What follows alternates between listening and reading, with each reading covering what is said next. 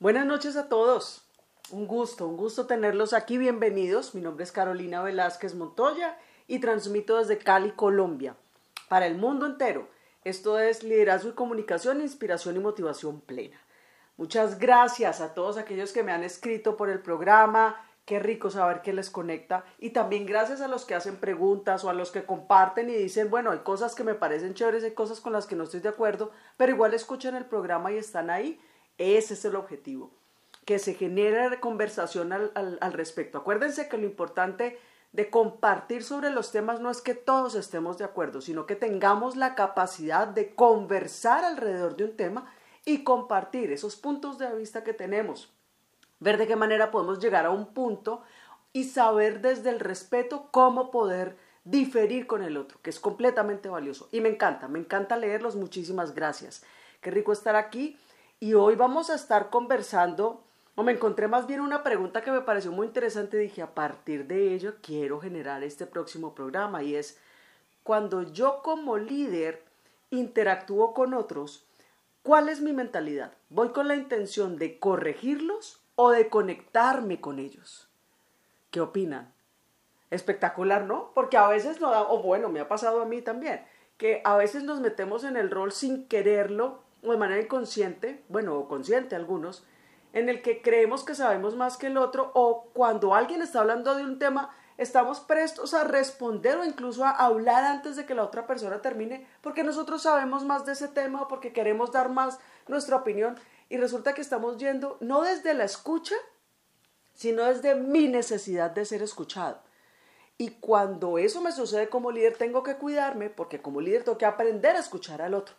Claro, necesito hacerme escuchar, pero es muy importante aprender a identificar, a escuchar las necesidades, los, los motivos, aquello que, que, el propósito, aquello que mueve a la persona que tengo ahí, porque a partir de ello puedo encontrarme cosas muy interesantes. Entonces, ¿cuál es la mentalidad? ¿Voy con la intención de corregirlos o de conectarme con el otro? Bueno, hoy vamos a hacer esos cambios, vamos a estar, perdón, conversando sobre qué cambios necesitamos hacer al respecto en nuestro estilo de liderazgo para pasar precisamente a la conexión con el otro, a poder estar siempre, no desde la dirección, desde dar instrucciones, desde ser el que dice todo lo que se tiene que hacer, a pasar a cómo me conecto con el otro para que el propósito de la organización, el propósito de la persona como individuo y el propósito del equipo se conecten y yo como líder sea capaz de llevar eso a un feliz puerto. Muy bien, ya saben que me encuentran en mis redes, me encuentran como Carolina-al piso, Velázquez-al piso Montoya, eh, me encuentran por Instagram, por LinkedIn, por YouTube y por TikTok. Escríbanme, cuéntenme, me encanta leerlo, saber de ustedes y qué rico que a través de las redes podamos conversar. Yo siempre digo que el tema no es de seguidores, el tema es con quién generamos conversaciones y las redes son una oportunidad fabulosa para eso. Y a mí me encanta conversar, me encanta que me pregunten, me encanta que me propongan, me encanta incluso que me cuestionen, me parece que es muy interesante y agradezco, agradezco eso. Así que qué rico encontrármelos por ahí. Muy bien, vamos un poco de buena música y volvemos para empezar a desarrollar nuestro tema. Muy bien, vamos a comenzar a desarrollar nuestro tema y es cómo hacer el cambio desde la dirección a la conexión en el liderazgo. Y una de las cosas que John Maxwell menciona en los cambios en el liderazgo es la humildad. Permita que los demás sepan que, que los necesitan, que, que, es importante, que usted los necesita a ellos. Cuando, cuando un líder verdadero comparte lo que sabe, y se preocupa porque lo, eso que ese, que ese líder está compartiendo sea útil para el otro, hace que uno lo necesite como colaborador. Pero sobre todo teniendo muy presente tres aspectos muy importantes que son la integridad, el respeto y la bondad. El líder no tiene que estar hablando permanentemente de él mismo, narrar experiencias, por supuesto, compartirlas, pero sobre todo mostrarle al otro que desde lo que le está entregando le está generando valor y aquello que a partir de la experiencia del líder puede compartir, sus errores, sus equivocaciones, eso que lo ha formado, que lo ha llevado a donde está. Y créanme, la perfección y los logros no son lo que lo lleva a uno a su punto máximo en el liderazgo. Es aquello en lo que uno se ha equivocado, es aquello en lo que uno, ha fallado, en lo que uno ha fallado, es aquello que ha dificultado. Es muy importante eh, y, se vuelve tan fundamental que es otro de, los, de las cosas que debe tener presente es el honor, el trabajo duro, la preparación y la autodisciplina. Un líder debe llevar eso en la sangre, salirle por los poros y hablar de ello como si no hubiera otra alternativa. Honor, trabajo duro, preparación y autodisciplina, porque es ahí donde usted puede encontrar realmente el desarrollo y el verdadero espacio para acompañar a otros, porque eso lo lleva a ser auténtico. Cuando usted es un líder que quiere sobresalir para que otros lo vean, va a salir libreteado porque no, no hay una autenticidad, no hay un deseo genuino por aportarle a ese otro. El deseo genuino está por resaltar, por ser admirado, por ser vanagloriado, por, por recibir todas las felicitaciones, pero no por acompañar a ese otro. Entonces, ese líder debe conocer muy bien sus fortalezas y aprovecharlas para poder ayudar al otro. Porque es que acuérdense que el egoísmo verdaderamente importante es aquel en el que yo quiero que los demás estén muy bien, porque a mí eso me va a llevar a estar incluso mucho mejor. Entonces, esos líderes que hacen logran sacar a relucir lo mejor del otro. ¿Y qué se vuelve fundamental dentro de esto? La humildad. La humildad es esencial para poder establecer esas conexiones con los demás. Miren, los buenos líderes, decía John Maxwell, son conscientes de que necesitan a otras personas, es decir, solos no tienen todas las respuestas. Y ese líder se lo hace saber a sus colaboradores, les hace saber que ellos son importantes y necesarios para él. Y esto, miren, no tiene un lado negativo, pero por ninguna parte. ¿Por qué? Porque es que antes tiene muchos plus. El hecho de que yo le, le comparte y le haga ver a mis colaboradores que para mí ellos son necesarios en el desarrollo y en el crecimiento mío como líder del equipo y de la organización, Fíjense todos los plus que me trae. Primero, mi ego como líder me lo mantiene a raya. ¿Por qué? Porque es que tengo claro permanentemente que no me las sé todas, que no soy lo último y que necesito esa ayuda. Me conecta con los miembros de mi equipo, porque cuando yo le digo al otro, tú eres importante para mí, tú me aportas, tú me complementas, me ayudas a ser un mejor líder y eres fundamental para este equipo, pues ¿cómo no lo conecto? Lo estoy comprometiendo estoy viendo qué es lo mejor que hay en él y lo estoy involucrando, además lo estoy trayendo a ser parte activa de mis objetivos y los objetivos del equipo.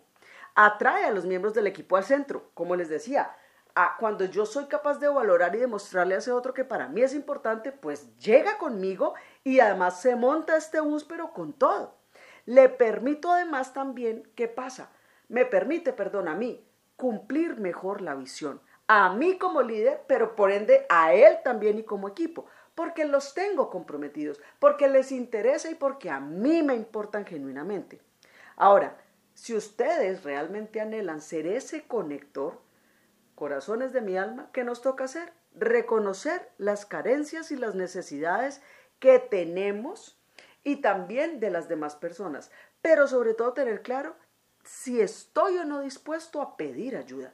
Cuando yo soy un líder que necesito ser el que pone el último punto en un correo electrónico, el que da la última instrucción y el que solamente mi punto de vista, lo que yo quiero y mi nivel de control es obsesivo y solo yo puedo estar ahí, creo que estás teniendo, vas a tener problemas de salud, problemas emocionales y en algún momento bajo desempeño o te va a dar un infarto, porque no hay cómo resolver todo cuando yo tengo Miren, si no en las empresas no contratarían a todas las personas, porque realmente si el líder solo pudiera hacer todo, ¿para qué se van a gastar el presupuesto en otras personas? Veámoslo desde ahí. Muy bien. ¿Qué otra cosa es muy importante y muy valioso para poder hacer ese cambio de la dirección a la conexión? Hablamos de la humildad. Ahora hablamos de la curiosidad. Hagan preguntas. Hagan preguntas. Miren, eh, hay, un autor que eh, decía en un libro que se llamaba Halftime, Entre Tiempo, de Bob Buford, y él decía algo muy interesante y es, ¿qué clase de segundo tiempo vas a vivir?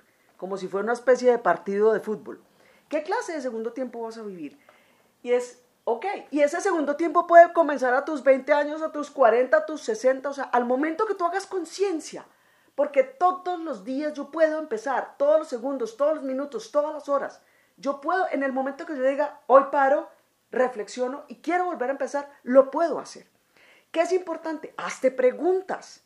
Hazte preguntas. Y este autor decía, ¿cuál es tu pasión, por ejemplo? ¿Qué es aquello que te mueve? ¿Qué has logrado hoy? ¿Qué has hecho extraordinariamente? ¿Qué es aquello en lo que te has equivocado? ¿Qué podrías hacer o dejar de hacer que dependa de ti para cambiar o para construir un nuevo propósito? ¿Cómo he sido formado, por ejemplo? Eh, eh, ¿Cuáles son mis antecedentes? ¿Qué es aquello que de lo que he hecho hasta ahora creo que vale la pena seguir? ¿Qué es aquello que realmente no me ha aportado? ¿Cuáles son aquellos debí hacer que me han seguido durante mi primer tiempo? Es decir, aquellas cosas que traigo pendientes, pendientes, pendientes y que no las he resuelto, pero que sé que ahí están y que están como en mi, en mi lista de deseos y que a veces me ha faltado el valor, el, la decisión, eh, como lo quieran tomar. Es muy importante hacerse preguntas desde la curiosidad genuina. Es, miren, hay demasiados líderes, dice Maxwell, que no hacen suficientes preguntas, no se hacen suficientes preguntas. ¿Y esto por qué sucede? Porque diría uno, pero venga, es que es muy breve, o sea, ¿por qué no me voy a hacer yo las preguntas que me puedo hacer? Y resulta lo siguiente, porque es que suponen que ya saben las respuestas, valoran lo que ellos piensan más de lo que, lo que piensan los demás, le dan mayor prioridad a dirigir a otros que a comprenderlos. Miren, ahí empieza uno el nivel de control y todo el cuento no reconocen la necesidad de hallar un terreno común. Como quien dice, pues que yo tengo la razón. Si usted piense lo que usted quiera, porque al final del día soy yo quien manda y toma las decisiones. No entienden que las preguntas ayudan a manejar las expectativas. Y esto es muy, muy importante. ¿Por qué? Porque nosotros como líderes necesitamos lidiar con las expectativas no solo que tenemos de nosotros mismos, sino con las expectativas que tenemos nosotros de los demás y las que otros tienen de nosotros. ¿Por qué? Porque si esas expectativas no se alinean, pues vamos a tener problemas serios. Miren, Maxwell decía que, que la desilusión era la separación que existe o la brecha que existe entre la expectativa y la realidad. Y esto es muy sencillo. Yo pongo un ejemplo. Cuando yo voy a dictar un taller, siempre en los equipos de trabajo, cuando me reúno con ellos, eh, a hacer un, un, trabajo largo con un equipo, siempre le digo, ok, ¿cuál es tu expectativa de este espacio, de este tiempo, de este taller o de esta intervención? Y los escucho a todos. ¿Qué expectativa tienes y cómo llegas a este espacio? Y es muy importante, ¿por qué? Porque yo necesito saber la gente qué expectativa trae para yo también saber, ok, esas expectativas sí las puedo cumplir o puede que haya expectativas que no se van a cumplir en ese espacio y debo hacérselos saber porque de lo contrario su nivel de frustración al final pues será altísimo y entonces el impacto que necesitamos alcanzar en ese taller no se va a dar.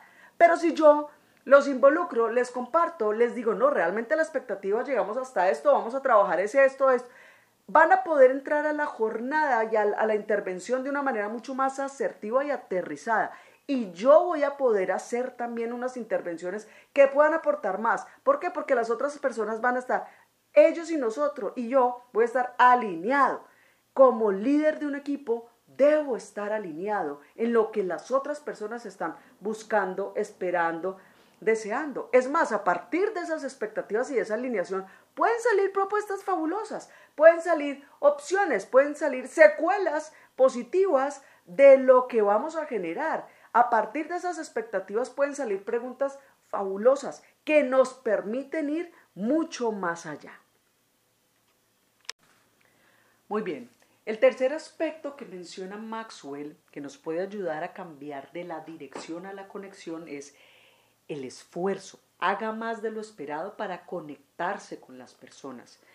Esto toma tiempo, pero es muy importante. Miren, cada conexión relacional empieza con la decisión de hacer el esfuerzo para establecer esa conexión y termina con lo que Maxwell llama una prueba espejo, que es, ok, he pasado la prueba. ¿Cómo puedo saber si he pasado la prueba? Puedo mirarme al espejo y decir a mí mismo que di lo mejor de mí.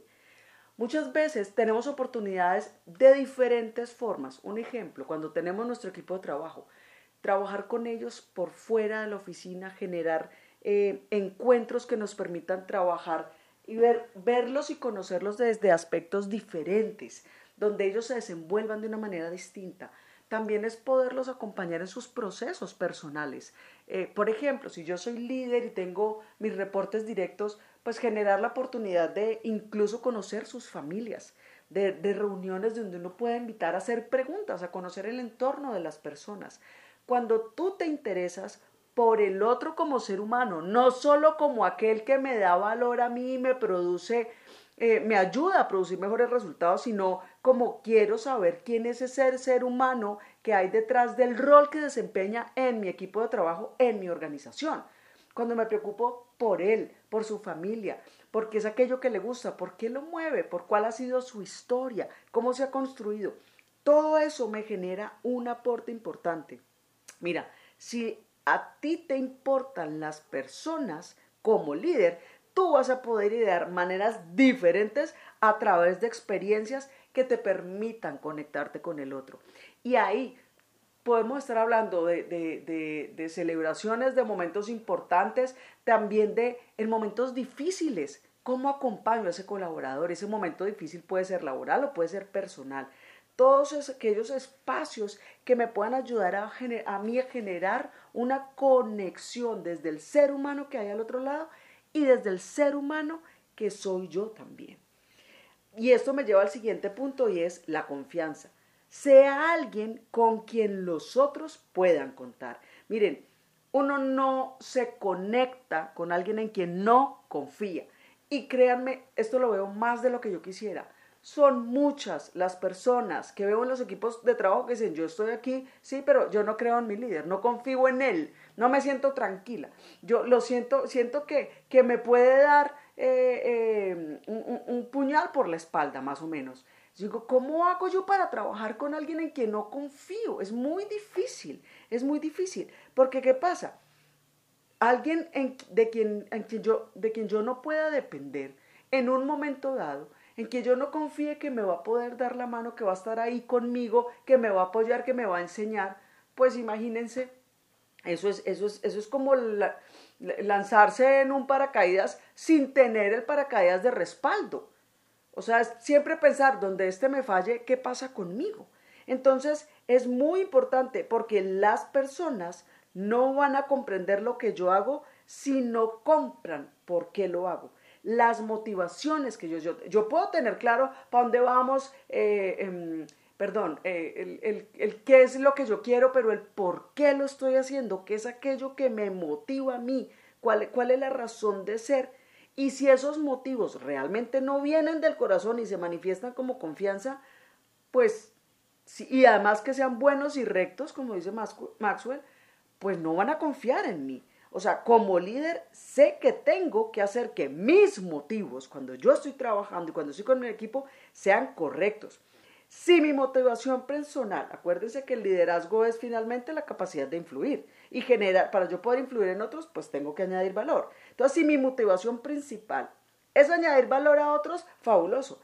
Pero cuando esa motivación cambia, pues estoy perdido.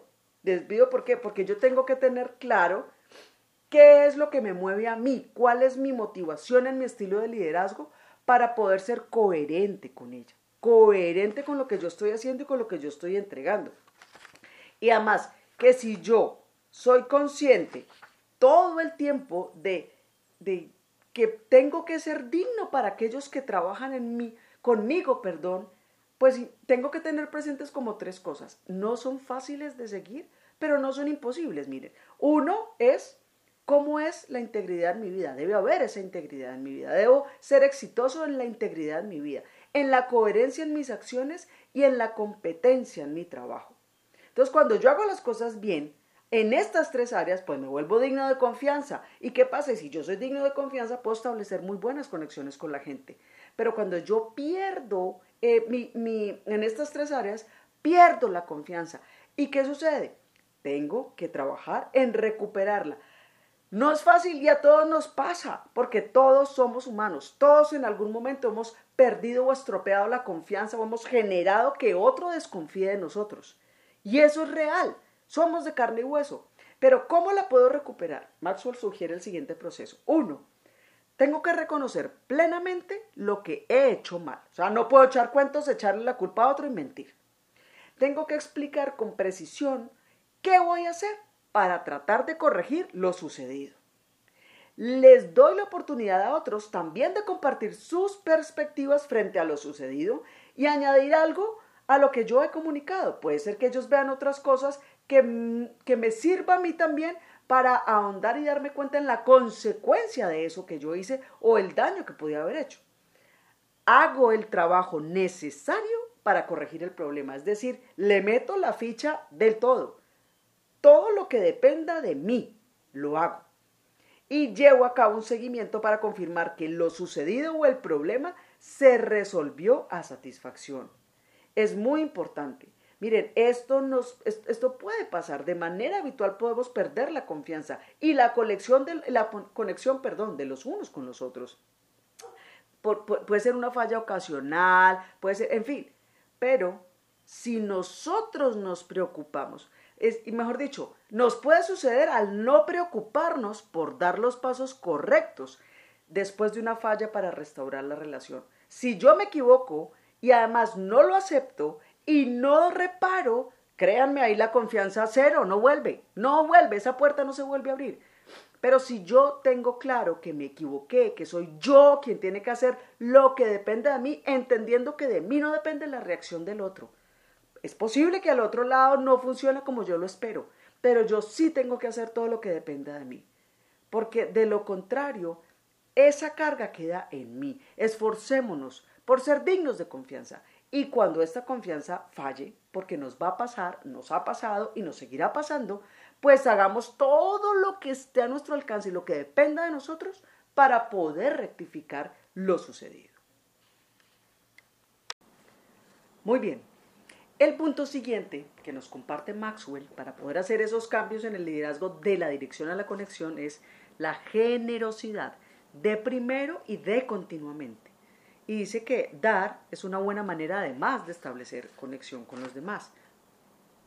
Miren, él, dice, nunca he conocido a una persona tacaña con una mentalidad de escasez que haya podido establecer buenas conexiones con otros. Y había algo que decía un teólogo, Henry Nowen, buenísimo, que decía que cuando nos abstenemos de dar y tenemos una mentalidad de escasez, lo poco que tenemos se hace menos. En cambio, cuando damos generosamente, con una mentalidad de abundancia, lo que damos se multiplica. Miren, la generosidad, sin lugar a dudas, nos convierte en una mejor persona.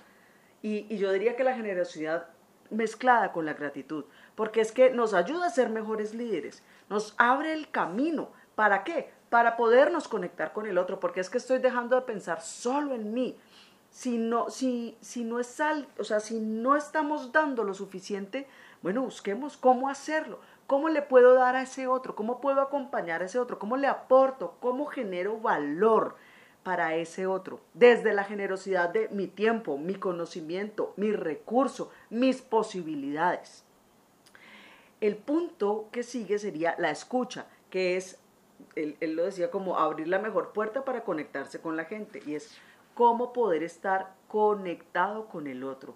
Y es que, miren, él, narraba una anécdota muy interesante de un tenista. Estaba un tenista muy novato eh, y resulta que un tenista experimentado vio que el novato estaba haciendo unos tiros a la pared y, vio que había como cosas que no estaban bien. Entonces el, el, tenista experimentado quiso explicarle y mostrarle cómo, cómo, lo podía hacer y hacerle algunas correcciones o hacerle, o hacerle sugerencias. Resulta que eh, en la medida en la que él fue haciendo esto, cuando ya concluyó, eh, cuando estaba acompañándolo o viéndolo, se dio cuenta que el personaje no hacía sino interrumpirlo y eh, él decía, o sea, casi que el nuevo le hacía su, próximo, su propio diagnóstico del problema y su idea de cómo podría corregirlo, es decir, no le paraba ni cinco bolas al experimentado. Entonces, pues luego de haber sido interrumpido varias veces, el profesional que hizo simplemente eh, asintió y permitió que el jugador siguiera por sí solo. Había una persona ahí que los estaba viendo y al concluir esa lección, esa persona le dijo al profesional, ven, pero ¿por qué le seguiste la corriente eh, a las sugerencias que no tenían razón, o sea, eran sugerencias tontas que estaba dando el personaje nuevo, que estaba desde una actitud arrogante? Y el veterano contestó lo siguiente, hace tiempo aprendí que es una total pérdida de tiempo tratar de venderle respuestas a alguien que solo quiere comprar ecos. Miren, si nosotros como líderes no escuchamos, en poco tiempo las personas que estén cerca a nosotros van a dejar de hablarnos y lo triste es que nos vamos a quedar aislados en nuestro estilo de liderazgo. En cambio, si de verdad y genuinamente escuchamos, no solo nos van a decir lo que necesitamos saber, sino que también la gente va a estar conectada conmigo como líder. ¿Por qué? Porque van a ver que es que sí me importa y sí valoro lo que la gente tiene para decir de mí. Es muy importante. Y nosotros podemos al respecto cometer muchos errores. Maxwell comparte y él, hace una lista como de desventajas eh, y él comparte cómo fue para él pasar de ser un líder eh, que desde la arrogancia se le dificultaba la escucha a poderlo hacer. Y entonces él decía, mire, hizo, hizo, hizo como una especie de lista de las formas en las que no escuchaba y cómo esto estaba perjudicando. Entonces fíjense la lista que él decía. Pocas, él creía que pocas personas tenían algo que compartir con él, que su liderazgo se basaba en suposiciones, sus ideas eran las únicas que, estaba que se estaban implementando, nadie se estaba haciendo responsable por las tareas, solo él, y su equipo carecía de conexiones. Entonces, ¿qué dijo? O, sea, a ver, esto no es ninguna receta para el éxito. Y esas conclusiones lo llevaron a poder verlo de una manera diferente. Entonces, ¿cómo empezar a ver, cómo empezar a trabajar en ese, el, el escuchar que se vuelva realmente bueno? Y es recordarse uno a diario que debe escuchar bien. Maxwell tiene una práctica y es que cuando él está tomando nota, cuando se reúne con alguien, toma nota y lo primero que escribe es una E de escuchar mayúscula para no perder el foco. ¿Para qué? Para dejar de interrumpir al otro. porque es que a veces interrumpir a alguien es como indicarle, mira, ¿sabes qué? Es que lo que yo tengo que decir es más importante que lo que tú estás diciendo. Eso está mal y yo tenía, y tenía que mostrártelo. Entonces, pilas, no quiere decir que yo no pueda preguntar, claro, y ahí llega es, empiece a hacer preguntas más bien, porque es que cuando usted empieza a hacer preguntas, está invitando a la otra persona que hable y le está dando incluso más y mejor información. Y además se vuelve a que usted invite a las personas también a que, a que lo mantengan a uno centrado. Cuando yo le digo al otro, ¿sabes qué? Mira, si no te estoy escuchando, por favor, ayúdamelo a ver, házmelo saber. Entonces estoy pidiéndole al otro que me ayuda también a ser responsable. ¿Y qué pasa? Pues hombre, si yo quiero ser un líder que establece conexiones, tengo que convertirme en un mejor oidor, alguien que realmente escucha y que invito a los demás a que me ayuden a mí a ser una mejor persona al respecto. Muy bien, llegamos a nuestro último bloque y cerramos con el último punto que nos ayuda a hacer el cambio de liderazgo de la dirección a la conexión y es el aliento. Deles a las personas oxígeno para el alma. Se vuelve muy importante en qué sentido. Todas las personas que forman parte de nuestras vidas necesitan el aliento que solo yo puedo darles o que solo usted puede darles. Miren, el cambio realmente para pasar de la dirección a la conexión es quizás uno de los más valiosos que puede hacer uno como líder. Cuando uno dirige, es como construir un puente hacia otros. Pero cuando yo estoy dirigiendo, el tránsito solo va de un sentido, es decir, lo que yo digo hacia los demás y se cumple. Pero cuando uno se conecta, establece una vía en doble sentido. Y gracias a eso las cosas mejoran. ¿Por qué? Porque no solo las relaciones prosperan, sino que las ideas también mejoran porque fluyen en ambos sentidos y las personas trabajan mucho mejor juntas y el equipo se fortalece miren, los problemas empiezan a resolverse mucho más rápidamente. Pues ¿por qué? Porque las comunicaciones han mejorado, porque las personas se conocen mejor y empiezan a unar sus esfuerzos. ¿Y qué pasa? Pues el entorno mejora también. Ahora, edificar estas conexiones toma tiempo. Obvio, esto no es de un día para otro. Pero no permitamos que eso nos detenga, porque es que a la larga el esfuerzo que yo le meta a una relación, a mejorar esa conexión, si esa es una inversión, pero es una inversión a largo plazo. Y es una inversión que después me va a ahorrar tiempo, mi equipo va a mejorar, lo, vamos a trabajar todos y crecemos juntos. Y el logro que yo inicialmente me había planteado, créanme, lo cuadruplico, lo quintuplico, lo, es exponencial. Pero para que eso suceda, miren, los mejores frutos y las mejores cosechas no son de un día para otro. Hay que preparar la tierra, hay que abonarla, hay que tener todos los cuidados necesarios y la semilla que siempre tiene que ser la semilla correcta. Y tengo que escoger muy bien esa semilla y tengo que seguir cuidándola. Pero una vez la cosecha prende, comienza y arranca y, la he cuidado y cuido, los, cuido las situaciones del entorno también, pues tengo mucha más probabilidad de a futuro recoger una siembra y una cosecha mucho más poderosa. Ay, a mí este tema me encanta. Espero que para ustedes también haya sido así, que sea de su aporte. Ya saben, me encuentran por mis redes sociales como Carolina guion al piso, Velázquez guion al piso Montoya. Qué rico saber de ustedes. Cuéntenme qué opinan del programa. Eh, y nada, un abrazo muy fuerte desde esta Cali, Colombia. Eh, cuídense mucho y que tengan una muy feliz semana.